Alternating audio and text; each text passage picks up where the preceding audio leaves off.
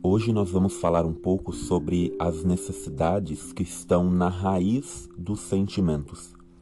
E o conteúdo deste dia ele é extremamente fundamental e muito fácil de ser colocado em prática quando nós decidimos que queremos mudar o nosso modo de nos relacionar com os nossos sentimentos. Julgamentos, críticas, diagnósticos e interpretações dos outros são todas expressões alienadas de nossas necessidades. Quer ver só? Se alguém diz, você nunca me compreende, está na verdade nos dizendo que sua necessidade de ser compreendido ou compreendida não está sendo satisfeita. Percebe que como que isso é profundo? Se uma esposa diz: "Você tem trabalhado até tarde todos os dias desta semana. Você ama o trabalho mais do que a mim." Ela, na verdade, está dizendo que a sua necessidade de contato íntimo não está sendo atendida. Percebe? Julgamento dos outros são expressões alienadas de nossas próprias necessidades que não estão sendo atendidas.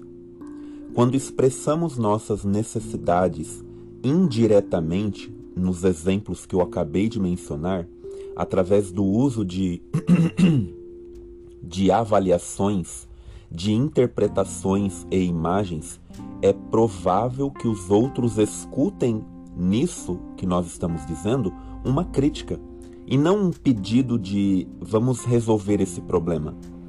E quando as pessoas ouvem qualquer coisa que soe como crítica, elas tendem a investir a sua energia na autodefesa. Percebe? Elas vão ter isso como uma crítica.